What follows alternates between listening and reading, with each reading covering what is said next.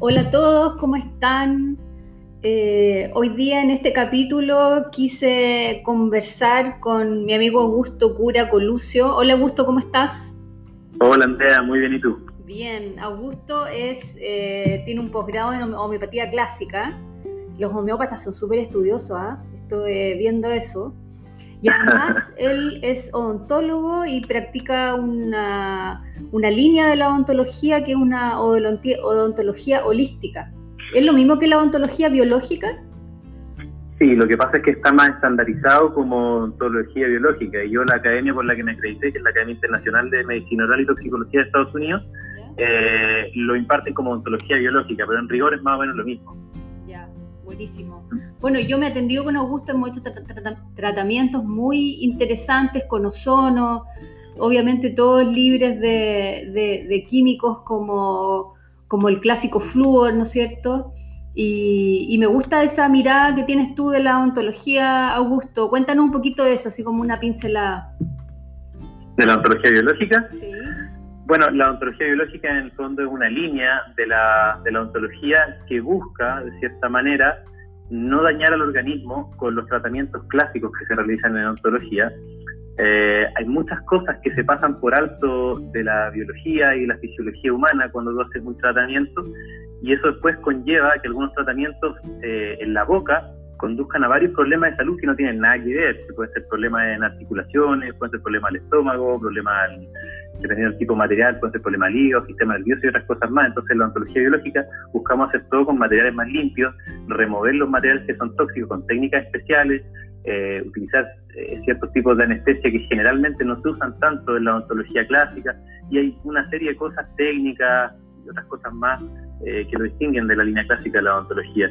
Pero todo esto conlleva a que haya un mucho mejor desempeño después del sistema inmunológico y dar la posibilidad más al organismo de la autocuración, eh, más que estar haciendo tratamiento sobre tratamiento uno mismo.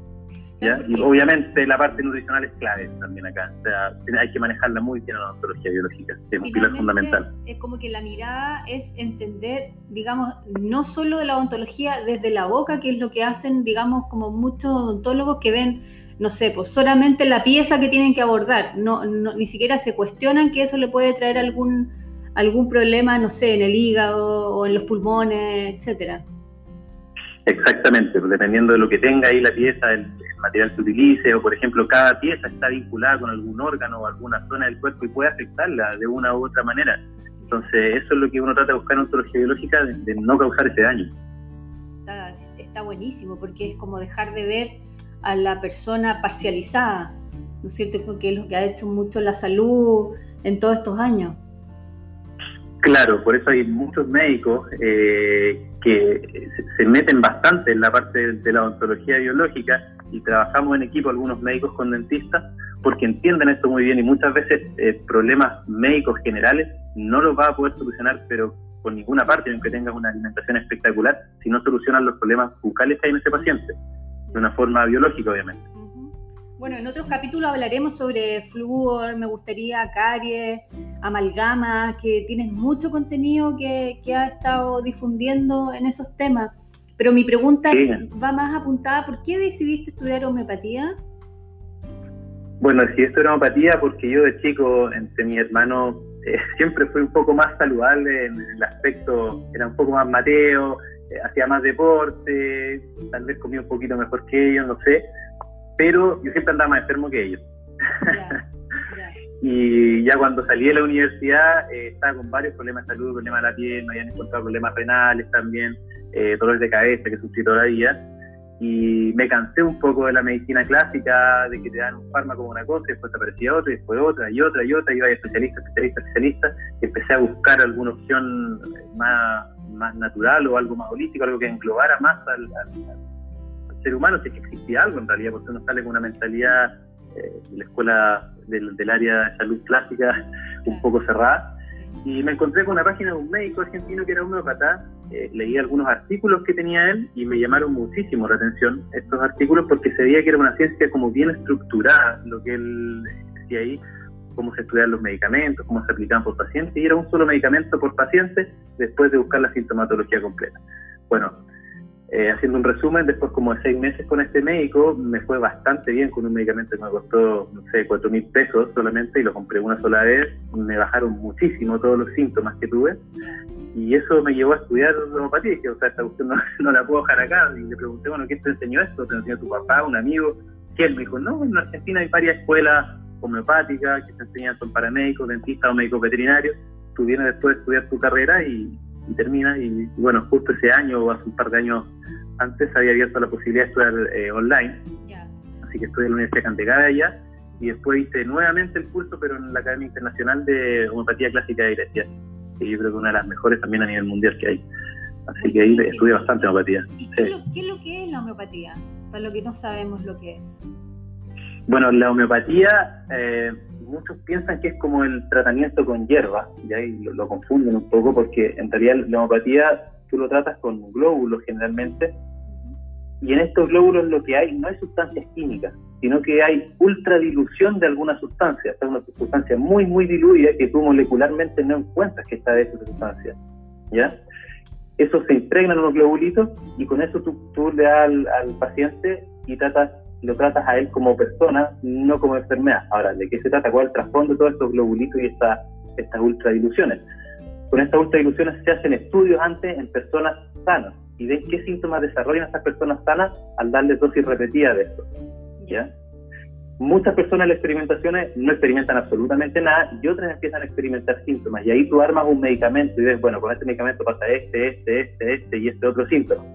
Y así tú los encuadras y hasta la fecha hay más o menos como 3.000 medicamentos homeopáticos y tú tienes que buscar el preciso para el paciente. Y la verdad, yo dentro de todo lo que he estudiado, leído, porque me, me metí full en la parte de nutrición, eh, estudiar, sobre todo cuando estudié en la Academia Internacional de Medicina Oral, eh, creo que no hay ninguna terapia más rápida que la homeopatía para dar un cuadro agudo. Porque este, yo he tratado pacientes con influenza y lo he visto en 24 horas recomponerse un 90% de los síntomas, así de rápido. Buenísimo. Pero Espectacular. Hay, que saber, hay que tener mucha información porque es como estudiar a cada persona, porque todos somos distintos, ¿no? Claro, y eso es lo que eh, hace tan complejo la homeopatía llevar a cabo estudios como la forma clásica del estudio que se utiliza en la medicina tradicional, porque aquí tú ves, por ejemplo, ve a 10 pacientes con coronavirus y lo más probable es que los 10 pacientes les tengan que dar un, medicamento distinto, porque te vas a fijar en los síntomas pequeños, peculiares y particulares que ellos desarrollan para poder dar el medicamento.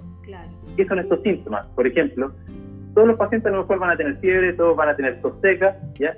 Pero hay pacientes que te necesitan, es que mi tos seca empeora desde la 1 a las 3 de la mañana. Otro me dice, no, sabes que el mío empeora de las 5 a las 3 de la tarde. O sea, de las 3 a las 5 de la tarde. Y otro te dice, sabes que tengo los pies helados. Otro te dice, sabes que siento un calor espantoso, me tengo que destapar en la noche. Otro me dice, no, tengo frío, tengo frío a cada rato. Y esos síntomas pequeños te van dando el detalle de cuál es el medicamento al cual te vas a ir. No los, no los síntomas grandes que todos desarrollan, ¿me entiendes? Entonces tiene que ser súper detallista tienes que ser un, como un detective ahí para buscar el síntoma pequeño del paciente que ellos lo encuentran, todos encuentran que el síntoma es normal. O sea, ahí no tienes que ir buscando el detalle. Los medicamentos que habla la miopatía son todos, tú me dices, en base a, tinturas, digamos, vegetales. No, pueden ser del reino mineral, vegetal, eh, animal o también sintético. Puede ser de cualquier sustancia que hay en la tierra. Tú, en base a eso, haces una tintura madre, que se llama, que es una dilución de esta sustancia y de ahí parte haciendo un medicamento homeopático, de ahí empieza a hacer la ultradilución de esta sustancia, pero puede ser de cualquier reino el medicamento. Perfecto. Augusto, y hoy día que estamos con el tema del coronavirus, ¿qué, qué, qué podríamos decir sobre el sistema inmune? Hablemos del sistema inmune y, tu mirada desde la homeopatía. Mira, desde la homeopatía, eh, tú lo que puedes hacer eh, en la homeopatía no existen vacunas ni un medicamento preventivo para ninguna ningún cuadro. ¿ya? Eso es, un mito y si tú vas a la farmacia y te vendemos un medicamento para prevenir la influenza este año, eso es mentira, eso no es homeopatía. Porque la homeopatía, tú prescribes el medicamento de acuerdo a los síntomas que el paciente empieza a presentar. No los pacientes, porque tú no sabes qué síntomas va a presentar el paciente. Me refiero a esos síntomas pequeños, que son los que te importan en la homeopatía, los demás sea lo mismo. ¿ya? Entonces, ¿qué puedes hacer con la homeopatía? Tú con la homeopatía, un paciente va a tu consulta, le das un medicamento y estimula su sistema, su sistema inmunológico para que funcione de la mejor manera posible. Esto es que si al paciente hay una, una epidemia, una pandemia, lo que sea, probablemente el virus no lo va a afectar o lo va a afectar muy suave si diste con el medicamento acertado en el paciente. ¿Ya? O eventualmente, si el paciente llega enfermo con este cuadro epidémico, en este caso el coronavirus, por ejemplo, que está ahora, le tomas los síntomas y si das con el medicamento acertado, ese cuadro unas 24, 48 horas debería remitir por completo si es el medicamento acertado. O sea, son los tiempos que la homeopatía se plantea. Es que son los tiempos que se han dado eh, según la experiencia de la homeopatía. Ya. ¿Ya? Entonces, en estos cuadros virales usualmente remiten muy rápido. No, debería pasar más de 48 horas que remita un 80-90% de los síntomas.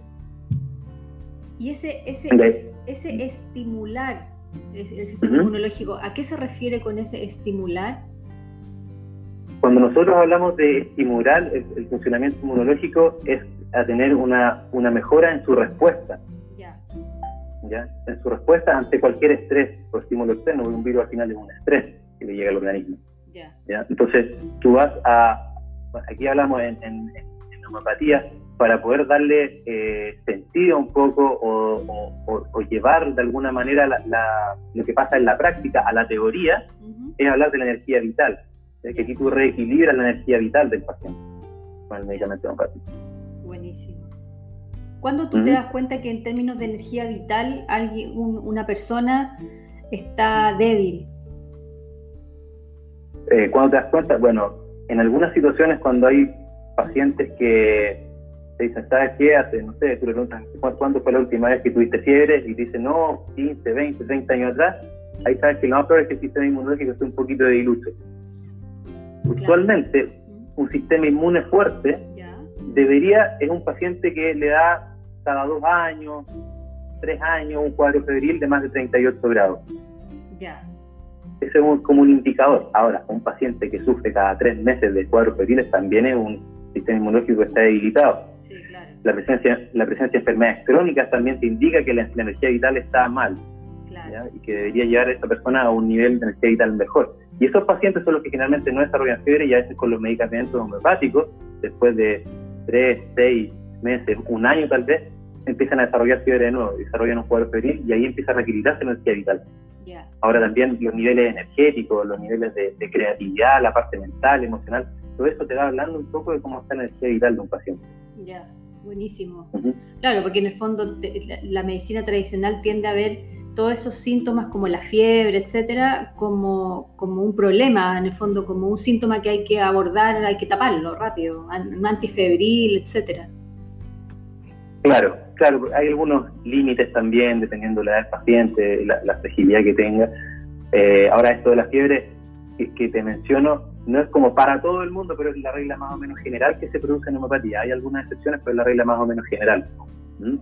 ¿Ya? Pero también los estados de ánimo, como te digo, las enfermedades crónicas de base, eh, todo esto te va a indicar más o menos eh, cómo está vital del paciente y por eso la consulta es, por lo menos de una hora en homeopatía y tienes que eh, recopilar síntomas de la parte mental, emocional, física, sensaciones y un montón de cosas. Ya, y cuando de repente la pregunta es, ¿cómo fortalezco mi, sistema inmune? Si ya sabemos cuál es, digamos, un sistema inmune fuerte, ¿cómo lo puedo fortalecer? ¿Con la homeopatía dices tú? Sí. bueno, con la homeopatía dando el medicamento acertado al paciente, el similimum que se llama, que es el medicamento que reequilibra, eso es una cosa. Y desde lo que tú has visto y lo que tú has estudiado, integrando toda tu ruta, todo lo que tú sabes. bueno, eh, eso es lo otro que me llevaba a mí a ver la parte nutricional también, porque me di cuenta que muchos pacientes hoy día tenían recaídas después de que le hago un medicamento acertado y andaban muy bien seis meses, un año. Y eso es netamente hoy día por la alimentación que tenemos. Si tú no te fijas en la alimentación, la cantidad de vitaminas, minerales que estás teniendo todos los días, comes alimentos procesados, azúcares, etcétera, recaes sí o sí, aunque tengas el mejor tratamiento homeopático del mundo. ¿Ya? Entonces es importantísimo tener una, una base de una alimentación saludable. Eh, y esto también me llevó a estudiar un poco más allá las vitaminas, por ejemplo, minerales, y cabe destacar la vitamina C, por ejemplo, dentro de, esto para poder mejorar el sistema inmune como algo genérico para todo el mundo que es súper fácil de hacer. No es tan complejo como la homeopatía que es caso por caso. Cuéntame de la vitamina C, porque creo que igual anda dando vuelta un documental que yo no lo he visto porque eh, no está libre, ahí es pagado, de unos médicos que desarrollan en el fondo toda una investigación en torno a la vitamina C y que no hay un máximo de, digamos, de incorporación a, nivel endovenoso en pacientes con problemas, enfermedades, digamos, catastróficas. háblanos un poco de la vitamina C. Bueno, la vitamina C es una de las vitaminas esenciales que necesita el ser humano. Nosotros somos uno de los pocos mamíferos que necesitamos obtener la vitamina C de los alimentos porque no la podemos fabricar nosotros mismos. Eh, esta se descubrió en el año 1927, eh, si mal no recuerdo, por ahí. Y resulta que empezaron a encontrar que esta vitamina tenía bastantes funciones en el organismo y especialmente le dieron harto, le dieron eh, harto, ¿qué fue la palabra? Como importancia. Eh, ah, claro, le dieron bastante importancia a la parte inmunológica, porque se dieron cuenta que, mira, a pesar de que la vitamina C es, clave, por ejemplo, para la formación de colágeno, cantina, algunos neuropéptidos, es un antioxidante, se dieron cuenta que igual tenía la capacidad de inactivar ciertos virus in vitro. Ah, mira. Entonces, por ejemplo, estudiaron el virus del herpes simple, el, virus de la rabia, eh, virus del, del, resfrío de la influenza, por ejemplo, y se dieron cuenta que la vitamina C in vitro podía inactivar estos virus. Y adicionalmente a esto, habían descubierto que la vitamina C era importantísima para que nuestras células de defensa pudieran funcionar bien, nuestros leucocitos, nuestras células blancas. ¿Ya? Cuando tú incorporas vitamina C en tu organismo, estimulan la producción de glóbulos blancos y también mejoran la función de estos glóbulos blancos. Mejora su motilidad, mejora su capacidad de fagocitar, que esto es digerir eh, agentes externos, virus, bacterias, etcétera. Y también descubrieron que los leucocitos, estas células blancas, acumulan la vitamina C dentro de ellos y esto mismo los protege cuando estás frente a una infección viral o bacteriana. Entonces podían ver que había por varias partes la vitamina C podía ayudar a que el organismo pudiera combatir infecciones y sobre todo virales. Entonces esto es la, importancia de la, vitamina C. También ayuda a que se diferenciaran, por ejemplo, los leucocitos T y D, que son células de defensa más específicas, etcétera. ¿Ya? Entonces, la... Dime, Dime. Te escucho, te escucho. Sí. Bueno, eh, entonces cuando hicieron todos estos descubrimientos, empezaron a probar con distintas dosis en, enfermedades eh, a través de la historia más o menos de los años 40 y donde hubo un, gran descubrimiento fue con la poliomielitis en los años 40, que hubo un brote grande. Eh, no había forma de tratar la poliomielitis, daba lamentablemente a, infantes, niños muy pequeños, y básicamente morían, quedaban con parálisis, una enfermedad terrible. Y un médico eh, norteamericano, el doctor Frederick Klenner, descubrió que dando dosis altas de vitamina C, ya sea inyectable, si en este caso, claro, lo hizo con dosis inyectables solamente, podía revertir la poliomielitis. estos chicos se podían curar de poliomielitis. Y ahí empezaron eh, muchas más eh, pruebas, algunos médicos, en, infecciones agudas con la polio. O sea, que la polio, y con bastante éxito. Pero ¿qué pasaba con, con, estas dosis de vitamina C? Que las dosis tenían que ser bastante, bastante altas para que funcionara. Si no, lo contrario, no hacía nada. Entonces, hoy día, por eso muchos médicos... ¿Qué tan alta? ¿Mm? ¿Qué tan alta? Por ejemplo, la, dosis recomendada diaria hoy día para un adulto son 60 miligramos. ¿Ya? Eso es lo que te dice cuando tú compras algún suplemento, algún alimento, 60 miligramos, la dosis recomendada diaria para un adulto. Y por ejemplo, para los casos de poliomielitis en niños daban 150 mil miligramos al día. Y esos son... Eh... O sea, 60 miligramos contra 150 mil. O sea, es una cantidad enorme, si te das cuenta. Ya. Entonces, así de, de, grande tenía que ser la cantidad de vitamina C para que pudiera funcionar de manera antiviral. ¿Son 150 gramos? 150 gramos, claro. Ya. 150 gramos o 150 mil miligramos te da lo mejor en miligramos porque la, dosis recomendada es 60 miligramos. Imagínate, es nada. Claro. Esa es como una dosis para que no se produzca un escorbuto clínico. Yo sabía que era mil, ¿o no? No, las cápsulas, los comprimidos de adultos que venden son de mil miligramos. Ya, Y, si, y si ves, puedes ver en, el envase que va a salir el porcentaje, te va a salir que es como un 300% más de lo recomendado. Ah, perfecto. en el envase. Ya porque 60 miligramos es el, el aproximado, no me acuerdo el porcentaje exacto, pero es más o menos ese. Ya. Entonces, bueno, estos médicos lo que empezaron a hacer es en los cuadros, por ejemplo, eh, el doctor Klenner, que era médico y especialista en broncopulmonar, trató más de 20.000 casos en su carrera solamente con vitamina C y urgencia. ¿Ya? Pero las dosis eran tan altas que, por ejemplo, en pacientes cuando no tenía él acceso a usar la vitamina C endovenosa, que puede poner una dosis tremenda de un viaje, y el paciente en realidad no le pasa, no tiene ningún, ninguna sintomatología de toxicidad, no existe toxicidad. O sea, se ha encontrado más toxicidad en el agua, tomando mucha agua, que con vitamina C. Eh, estos pacientes a veces lo hacía también con dosis orales y cuando lo hacía con dosis orales, imagínate que cada seis minutos le da uno a dos gramos para que tomaran. Ya. Ahora, ¿qué pasa? Hay algo que se llama la tolerancia intestinal para la vitamina C. Ya. ¿Ya? Que cuando tú tomas vitamina C eh, por vía oral, tu intestino va a permitir pasar una cierta cantidad y después ya no va a permitir pasar más. Y, eso se, y te va a dar una diarrea. Ah, ya, perfecto. ¿No, no, no lo elimina, digamos, por la orina el exceso de vitamina C que no pudo absorber el cuerpo? Se elimina por la orina y se elimina por las deposiciones. Pero si todo tu organismo le da mucho un viaje por vía oral, se te va a producir una diarrea y esa diarrea es para eliminar el exceso de vitamina C que no va a estar absorbiendo. Y ese es un muy buen indicador. ¿Por qué? Porque si tú estás sana, probablemente Andrea, tu organismo va a tolerar entre 7 gramos a 11 gramos diarios. Y después de eso puede que se te produzca una diarrea porque tu intestinal no tiene más capacidad. Pero si tú estás con un cuadro viral donde tu organismo se está viendo afectado y la vitamina C cuando se te va al suelo, pero literalmente al suelo cuando estás con un cuadro viral, tu organismo a lo mejor va a tolerar, va a tolerar 100.000 miligramos en él. Y no te va a dar diarrea. Y cuando te da diarrea, es el indicador de que ya no tomes más o disminuye la frecuencia. Ya, o sea, es, es como el, el, stop que te dice el cuerpo. Es el stop cuando te da la diarrea porque ya estás tomando demasiada. Y en un cuadro viral tú puedes tomar muchísimo más, pero muchísimo más dependiendo de la demanda que requiere el organismo. Y el organismo te va a dejar pasar la vitamina C a medida que se le vaya agotando. Porque como te digo, tus células de defensa eh, que van a combatir a los, a los virus, bacterias, etcétera, van a consumirla muy rápidamente, muy rápidamente la vitamina C. Ya.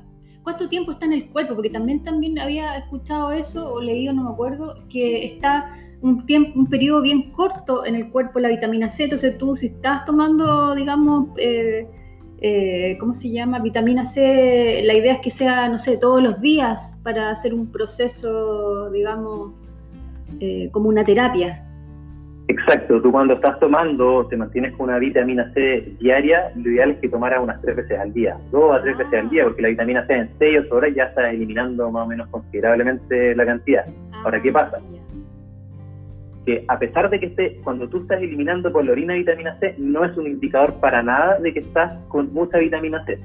Es normal que nosotros eliminemos vitamina C por la orina. Si no estás eliminando vitamina C por la orina, porque estás con una eficiencia severa. Ya. ¿Ya? tus células, dependiendo el, tipo de célula del lugar donde se encuentren, se tienen que saturar con vitamina C, sobre todo cuando hay estos cuadros virales. Y para que se saturen necesitas una cantidad más o menos grande. Y eliminar clorina no significa para nada que tus células estén saturadas con vitamina C. Y por eso la, vitamina C endovenosa es tan valiosa. Porque tú pones a la vena, no pasas por el tracto digestivo, entonces puedes meter de un viaje 25 gramos, 12 gramos, 50 gramos, y eso no, no vas a tener tolerancia intestinal o diarrea ni nada, y tus células las vas a saturar muy rápido. Ya. En ningún minuto el cuerpo te va a decir un stop. No, no, no, te, no, no eso no, no ha existido nunca. Ese, ese es el tema, por eso eh, no hay dosis tóxica de la vitamina C. Se han puesto hasta 200 mil miligramos por varios días a pacientes con polio y no, no pasa nada. O sea, no hay efectos adversos por la vitamina C, al contrario. Y en, digamos, desde tu punto de vista, eh, ¿aconsejas hoy día, digamos, a la gente suplementarse con vitamina C? Eh, sí, de todas maneras. O sea, sobre todo ahora que estamos en una pandemia, eh, por supuesto, y es con un cuadro viral, o sea, tu organismo con vitamina C, créeme que le hace un frente, un frente bastante potente a cualquier virus. Y no es lo mismo. con vitamina C incorporarlo en alimentación, por ejemplo, no sé, cítricos, kiwi, etcétera, con todas las, frutas y verduras que son altas en vitamina C? Lo que pasa es que la cantidad que va a incorporar nunca va a poder ser tan grande de vitamina C cuando lo, consumes en alimentos, porque va a tener también una capacidad gástrica que, por ejemplo, no te va a poder comer en el día 6 kilos de naranja. Ya. Como para tener mil miligramos, ¿entiendes? Y además que cuando te comes 6 kilos de naranja también está incorporando azúcares y otras cosas más, que eso sí te podría provocar un daño. O sea, el azúcar que tiene la fruta, si te la comes de forma normal, moderada, dos, tres frutas, no pasa nada. Pero si te comes un kilo de fruta, obviamente te da la glicemia eh, a un punto muy alto y eso también es una disrupción para el sistema inmunológico. Claro. Entonces, eso es lo que no, no puede, por eso no lo puedes lograr con alimentos. Entonces, la dosis recomendada para una persona, digamos, sana, relativamente sana, hoy día son 60 eh, miligramos, eh, digamos, tres veces al día, una cosa así. Lo que pasa es que 60 miligramos como la dosis recomendada, el RDA, que se llama que es una dosis que se estableció de forma más o menos arbitraria, ah. pensando en que la gente sana incorpora eso. Pero eso está totalmente errado, porque como pueden ver, eh, está muy obsoleto en realidad esa información, muy obsoleto y no lo han cambiado. Hoy día un adulto, por ejemplo, si quiere salir tranquilo a la calle hoy día, mm. debería consumir por lo menos 3 gramos de vitamina C al día. Esos 3 gramos repartidos en 3 veces al día, un gramo en la mañana, un gramo en la tarde, un gramo en la noche. Ya, 3 gramos. ¿Ya? Ahora, ¿qué pasa? Tú te llegas a enfermar tomando esa cantidad, implica que tu organismo necesita más. Y ahí la tolerancia intestinal es la que te va a decir cuánto es lo que necesitas. Ah, perfecto. Sí, me acuerdo que una vez estuve tomando como 6 gramos, así, explorándome y me, pasó lo que dices tú, me fui por el baño. claro, y ahí es porque tu tolerancia intestinal eh, es de 6 gramos cuando estás en salud, pero probablemente si pudiese agarrar un cuadro gripal, dependiendo de la severidad del cuadro y del virus, probablemente se puede tomar 15 veces más esa cantidad. Ya, ¿qué pasa? Otra pregunta, porque en el fondo estamos hablando de una absorción intestinal, hablando de un intestino saludable. ¿Qué pasa con, un intestino que obviamente no, de, la gran masa de las personas de acuerdo a cómo se alimentan? ¿Qué pasa ahí? Mira, no deberías tener mayor problema en la absorción de vitamina C. Las vitaminas en general son fáciles de absorber, no son muy complejas. Entonces, aunque el intestino, claro, esté afectado por los alimentos procesados y otras cosas más, no debería haber mayor problema en la absorción. Lo que sí es más complejo de absorber cuando estás con problemas intestinales son los minerales ya, perfecto. Ya. Pero las vitaminas no. Las vitaminas no. ¿Qué pasa? No, las vitaminas pasan fácil. Con otras vitaminas, porque en el fondo la vitamina C hoy día, digamos, es como el gran aliado. Pero hay otras vitaminas, digamos, como en el, en el, en el repertorio que nos puedan ayudar también a fortalecernos hoy día. Sí, para fortalecer el sistema inmunológico, otra vitamina que ha, ha sobresalido bastante es la vitamina D la vitamina D3, la que obtiene el sol principalmente. Sí, tiene una muy buena capacidad inmunológica. Antes se pensaba que solamente era para la absorción del calcio, pero después se, descubrió que además eh, tiene bastante que ver con los estados de ánimo y con el sistema inmunológico también para su correcto funcionamiento. Ya, y cuando... Todas las... No, sigue, sigue, perdona. todas las vitaminas y los minerales funcionan siempre mejor en equipo que solas. Ya. Siempre. Perfecto. Y la vitamina C, digamos, eh, se hermana con cuál otra como para digamos, potenciar su, su trabajo? Mira, la Sociedad Internacional de Medicina Ortomolecular, eh, ellos sugieren que una persona para mantener el sistema inmune fuerte deberían consumir vitamina C unos 3 gramos al día, que es lo que yo decía, vitamina D3 unos eh, 2.000 unidades internacionales al día, o yo también recomiendo 50.000 a la semana, que puedes tomar una dosis, nomás no hay problema en tomar una dosis porque se, acumula la D. Eh, magnesio, 400 miligramos diarios, zinc, unos, unos 20 miligramos y selenio, unos 100 microgramos al día. ¿Ya?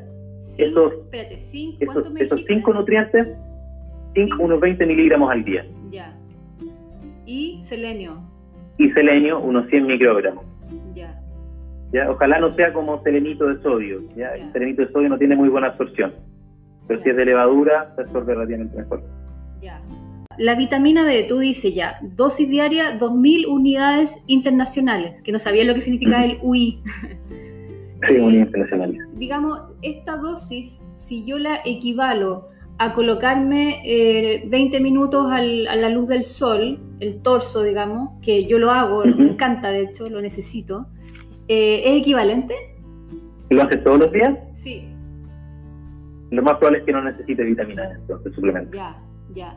Es muy probable que no. Ahora igual, depende también del color de piel, eh, cuánto tiempo tenga que exponer. Si eres más morena, vas a necesitar más tiempo. Ya. Si tienes la piel más blanca, vas a necesitar menos tiempo el sol. También depende de la hora del día, etcétera. Eh, lo que sí se puede hacer, Andrea, igual te puedes tomar exámenes de vitamina D para ver cómo están. Te puedo dar una orden si quieres. Me los tomé, estaba bien. Me los tomé. ¿Cuánto lo tenías? No me acuerdo, no sé, no, me ah. pregunten número. Pero salía como, digamos, un rango normal y la vitamina B también, el complejo B también estaba ok. Ahora. Ah, pero esto lo tomamos a principio de año, ¿no? Sí, sí. sí ah, perfecto, ya, ya, sí. Si no te di suplementos porque estaban bien, no, ¿verdad? Sí. ya, perfecto. Ya, eh, magnesio, zinc, selenio.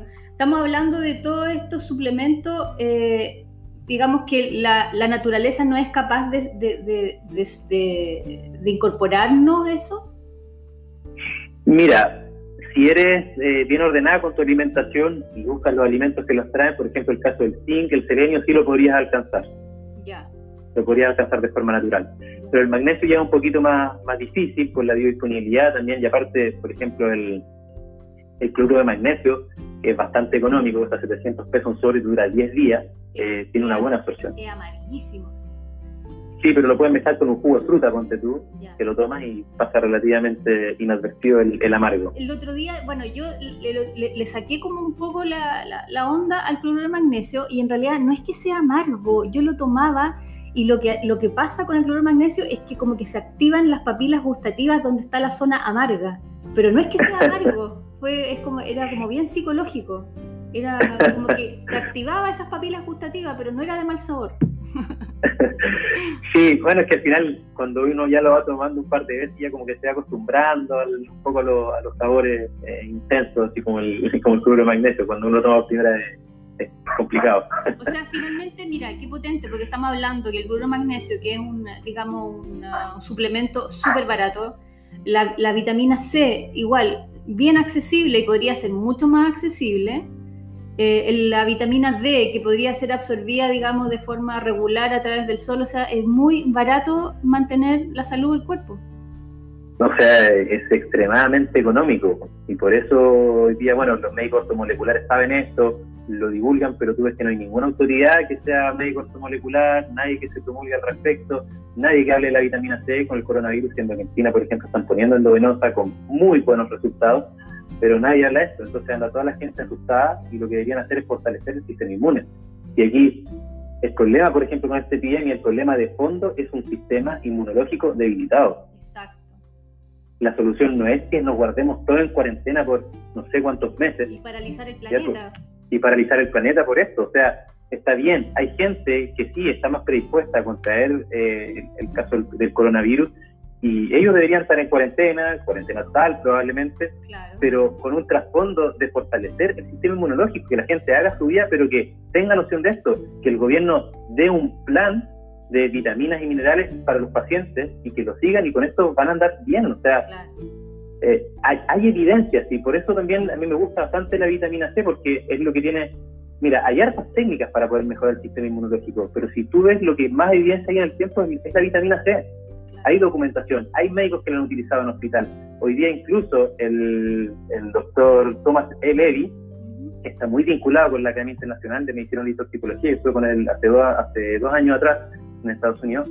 Él es cardiólogo y es abogado eh, ha estudiado muchísimo la vitamina C, creó unos protocolos e incluso hizo un documento para que acceda a toda la gente que quiere acceder a, vitamina C eh, en los hospitales y puede incluso demandar al hospital si es necesario, si sus médicos no quieren ponerle vitamina C, porque deberían tener la obligación que el paciente lo solicita. Que un hospital y un médico pongan la vitamina C. Y en Estados Unidos lo han hecho varias veces, casi contra demanda al hospital, y los pacientes han salido muy beneficiados. Ahora, yo no, estoy haciendo un llamado que los pacientes peleen con sus médicos, pero sí a tomar conciencia de esto, porque es un tratamiento para un hospital súper económico. Sí, así es. Y que va a traer solamente beneficios al, que se le está dando el tratamiento. Claro, el problema es que los laboratorios van a empezar a tiritar porque quieren vender la vacuna ahora ya. Por supuesto, por supuesto que hay, claro, hay intereses ahí por medio que, no van a querer que nadie los, los pase a llevar. yo igual esta presentación del doctor Tomás Eley la voy a subir el enlace a mi, a mi Instagram y a Facebook para que la gente tenga acceso, porque ahí hay, en el fondo, hay documentación de fácil acceso de la vitamina C, la información que hay eh, en la historia, de cómo funciona y cómo se podría eventualmente no amenazar, pero decirle al hospital, oye, si tú no me la pones, está infringiendo mis derechos. Es que es la única manera, yo creo que de, transformar el sistema que va a tener que partir desde nosotros, desde las demandas, digamos, de, las personas, exigir, como dices tú. No, de, todas maneras, pues, si los, derechos de un paciente están por sobre cualquier regla que hay en cualquier institución, esto incluye los hospitales. Ah. ¿Qué otras enfermedades has visto tú que se han recuperado a través del uso de vitamina C? Mira, si bien no hay una, documentación muy formal, eh, he leído de casos de pacientes con cáncer. Hubo un paciente en, Estados Unidos, tiene que ser esto como hace unos 10 años atrás, más o menos, yo leí ese tiempo el, escrito que había de esto, eh, que entró a la clínica porque estaba con influenza y estaba mal el paciente, eh, casi desahuciado y la familia insistió en que le pusieran vitamina C y claro, tuvieron prácticamente que mandar al hospital para, para acceder a la vitamina C, el paciente se la pusieron, se recuperó de la influenza, estuvo un par de semanas hospitalizado y resulta que cuando salió del hospital se había recuperado incluso el cáncer. Entonces, como ves, eh, hay muchos pacientes por ahí que, se han recuperado enfermedades importantes eh, con vitamina C, con dosis endovenosa en, el, problema es que es cuando uno dice no hay estudios formales, porque principalmente esos estudios formales están hechos por laboratorios, por empresas que invierten dinero en, promocionar cierto tipo de medicamentos, etcétera, no en laboratorios más alternativos. Sí, lo que pasa hoy día, Andrea, es que, claro, la, metodología de estudios que hay eh, es bien exigente, se demanda muchísimo tiempo y al final, no sé, un investigador que trabaja con vitamina C, que un médico tiene su vida, tiene su familia, atiende pacientes, además tiene que dedicarle a esto tiempo gratis para hacer un estudio para el beneficio de la humanidad, él no gana nada. Y en cambio, por el otro lado, es que las farmacéuticas tienen médicos que les pagan solamente para que hagan estudios. Claro. Entonces, la ciencia real es pobre, ese es el problema. Sí. Claro. Es pobre frente a estos gigantes que hay eh, de la industria farmacéutica. Y ese, ese, es un problema grave que lleva hoy día eh, la medicina se esté convirtiendo en un negocio más que en realmente ayudar al paciente en su salud. Es, realmente lamentable. Pero aquí lo único que pueden eh, apelar a esto es la gente. Claro, de todas maneras. la gente, no, no, no, no, hay otra manera. Entonces... Augusto, si, si, yo te pregunto, ¿endovenosa o oral? Digamos, para mantener una dosis diaria de una persona, digamos, que está sana relativamente, como para fortalecerte? Mira, si una persona eh, sana, que tiene una buena alimentación, hace ejercicio, tiene un nivel de estrés en su vida eh, no tan alto, está bien, mantente con, con, vitamina C oral. ¿ya? Pero de repente no está mal, sobre todo en periodos de estrés, en periodos cuando hay una epidemia, tal vez ponerte una, una dosis endovenosa, una generalmente los ponen en cuatro sesiones, una semanal, y ahí con eso ya le da un punto fuerte al sistema inmune. Yo, yo hace, a ver, no en todos los lugares tiene acceso a, vitamina C endovenosa. Aquí en Concepción, ¿dónde lo están colocando? Sí, acá en Conce, la clínica LIS ponen vitamina C endovenosa. LIS. Ya, vamos a colocar el link ahí cuando suba el posteo. LYZZ. Sí, LYZZ. Ahí están, están colocando endovenosa. ellos, ellos ponen vitamina C endovenosa, también hay un médico ortomolecular que, que ve si es que eres un paciente apto para la vitamina C. Ahora, en realidad, eh, es difícil que no sea apto para la vitamina C, los casos son, son muy, muy, muy extraños para que no te puedan poner vitamina C endovenosa, pero también hay un equipo médico en el fondo que te está te asesora ahí. no es llegar y ponerla tampoco. Necesita otro cóctel de vitamina y no solamente de vitamina C Probablemente, claro, cuando te ve algún médico molecular también te puede, puede ver, de acuerdo a los síntomas que tienes en tu vida diaria, otras cosas, puede tal vez pesquisar alguna otra deficiencia y tal vez complementar y quizás no solamente vitamina C. Pero como te digo, la vitamina C es tan versátil que mal no le va a hacer a nadie y a todos les va a ayudar en, cuadros virales. Había un estudio igual que hicieron en adultos mayores, un estudio antiguo, así como el año noventa y tanto, que si un, adulto se, un adulto mayor se mantiene tomando apenas 200 miligramos de vitamina C, tiene eh, diario, 200 miligramos, que es nada, eh, tiene un 80% menos de, probabilidades de, de padecer eh, algún cuadro grave tras alguna infección viral. Imagínate. O sea, un 80% menos de probabilidad de que el cuadro sea grave solamente tomando 200 miligramos, que es nada, que eso básicamente lo puede obtener quizás de la alimentación. Claro, exacto. Buenísimo. Bueno, ya sabemos ya. Augusto, entonces quiero, quiero que quedemos todas las semanas para seguir conversando algún otro tema, porque la homeopatía es tan profunda, es tan extensa y ustedes son tan, digamos, estudiosos que, que hay harto que abordar. Y de la ontología, ¿para qué decir? ¿No es cierto? Sí, no, de todas maneras. Igual, bueno, eh, te, quería hacer una, pequeña mención con respecto, aprovechando que ahora estamos en una pandemia. Eh, la pandemia más grande que hubo anterior a esta fue la pandemia que, hubo en el año 1918, ya donde un tercio de la población mundial se infectó, 50 millones de personas fallecieron y fue una pandemia de influenza H1N1. Sí. Y el problema de esta pandemia es que, mira, afortunadamente el coronavirus tiene un grupo eh, que abarca mayormente, que son adultos mayores, sobre todo inmuno, inmunodeprimidos. Pero este caso de la, por ejemplo, de la, de la influenza era mucho más grave porque agarraba a todos los menores de 5 años, personas entre 20 y 40 años también y mayores de 65. Fue mucho más grave. ¿Y qué pasó en esta, en esta, en esta época, en este tiempo de 1918? Acuérdate que fue la Primera Guerra Mundial.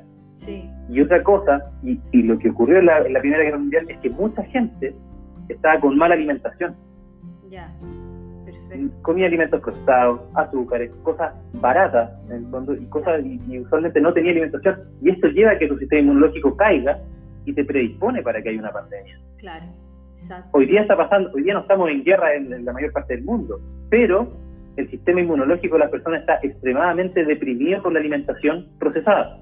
Claro. Entonces es el escenario perfecto para que un virus pueda contagiar a todo el mundo. Exacto incorpora el, componente miedo y, y Claro, claro, porque la noticia es miedo, es miedo, es miedo, es terrible el coronavirus, pero bueno, eh, la gente no tiene que andar con miedo, tiene que fortalecer su sistema inmunológico y hacerse cargo de su salud. Exacto, ahí está. Ahí no preocuparse, ocuparse de su salud, que cada uno se ocupe de su salud, que por favor esta información la compartan porque esta es la única manera de poder mejorar tu sistema inmunológico. Sí, de todas maneras. Eh, en el fondo, conocer cómo funciona tu sistema, si en el fondo es eso. Sabemos más del auto que de nosotros. Exacto, exacto. Si hoy día tú no puedes no saber de alimentación porque es lo que todos los días te lleva dentro de la boca y adentro de tu cuerpo. Es algo básico.